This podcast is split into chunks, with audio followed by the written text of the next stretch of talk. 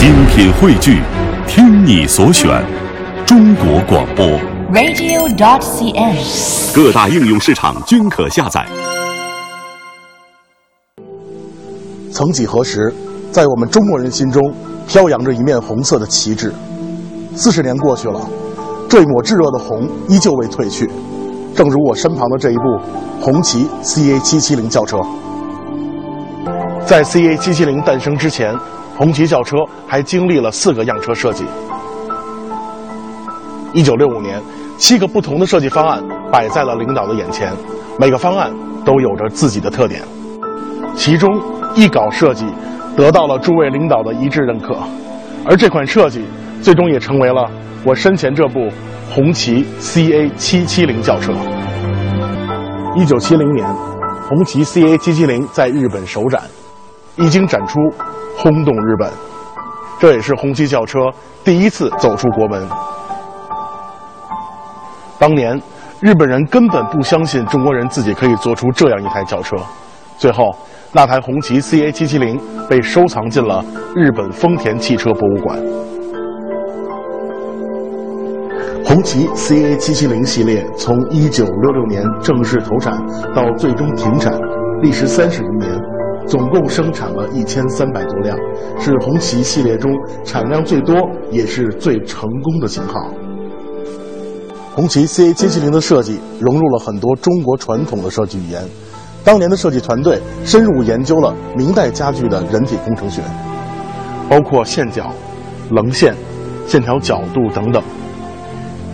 就连大灯的设计也是别具匠心，在金属镂空的边缘还有一个桃心的形状，为这一抹红增添了些许浪漫主义情怀。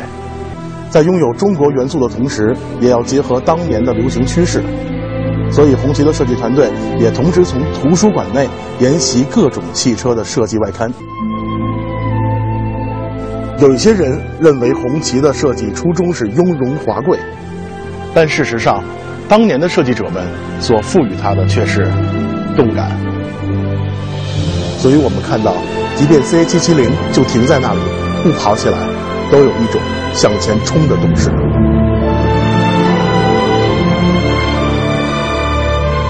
CA 七七零犹如船身般大气磅礴，车头、车尾均呈前冲的姿态，代表着勇于进取的民族气节，并且腰线的高度经过了反复的推敲，这种气派异常的自信是与现在所推崇的私密性截然不同的。当年的生产车间里面可没有现代的电子机械臂，这副钢筋铁骨的每一寸都是经过工人的双手敲打出来的。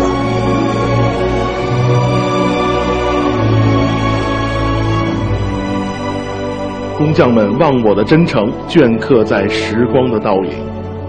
当那挥汗如雨已成往事，用双手留下的钢铁印记却仍然依稀。红旗 CA 七七零的八缸发动机是由解放卡车的四缸发动机改制而成的，而自动变速箱和底盘等等核心部件都是由我们中国人自己制造的。打开车门的这一刹那，你就仿佛打开了一道城门。因为这扇车门是如此的厚重，三段式门锁现在看起来也是新鲜异常，关车门的声音也是如此的干脆利落。红旗 CA 七七零上的仪表、收音机、钟、尾灯等等配件都是由上海制造的，内饰当中的木纹饰板取材自大兴安岭的树根，之后由北京光华牧场制造而成。坐在红旗 CA 七七零的后排。虽说不是正襟危坐，但也一定是不怒自威了。视野非常的开阔，就像是一个旗舰的舰长在掌控着一切。头部空间、肘部空间，尤其是腿部的空间极其宽裕。在这排沙发座的前方，还有两个折叠的独立座椅，这是秘书或者是安保人员乘坐的。当年的中国人已经实现了电动控制后排座椅。当然，还能电动控制与前方驾驶舱中间的玻璃隔板。坐在红旗 CA 七七零的后排，才能真正体会到什么叫从容，什么叫自信，什么叫自豪。坐在行进当中的 CA 七七零后排，感觉异常的舒适。路面颠簸，都会被它暄软的悬挂所吸收，没有任何路感可言。无论是碎石，还是路面上的裂缝，丝毫感觉不出来。而且这个座椅跟现在所有的豪华车也不太一样，它真的是沙发座，所以坐起来非常的热，整个的你的大腿和你的臀部都会被陷到这个沙发座椅里面来。沙发座椅当中会有弹簧，但是为了避免异响，设计师们把每根弹簧都缠上了非常名贵的绸子。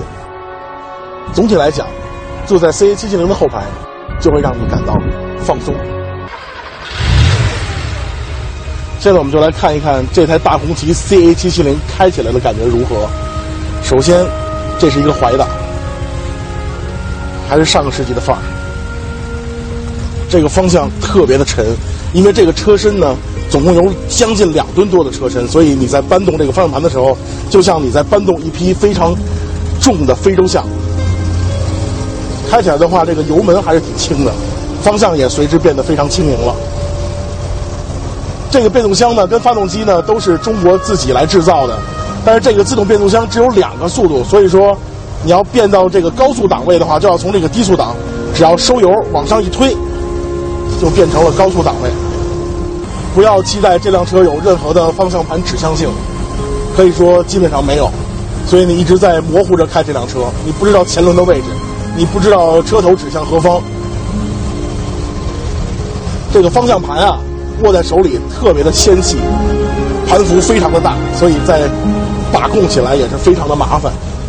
中间这个向日葵小红旗标还是非常经典的，而且我们看到这个整个仪表板上非常的复古，元年的天安门，包括数字的字体，整个的视野非常的开阔，不像现在的车辆前挡风玻璃离驾驶员非常的远，这个非常近，感觉整个驾驶起来。特别的直接，刹车的话可就没有那么美妙了。这个刹车基本上没有，你要连续的去踩到底，因为它这个刹车是气顶油的刹车，就跟卡车的刹车一样，而且是四个鼓刹，所以你在刹的时候一定要踩到底，但是依然没有什么效果，就像是将近两吨的车身自己用惯性用重力来停掉这个车一样。我们要掉头，换到低速档，哇哦！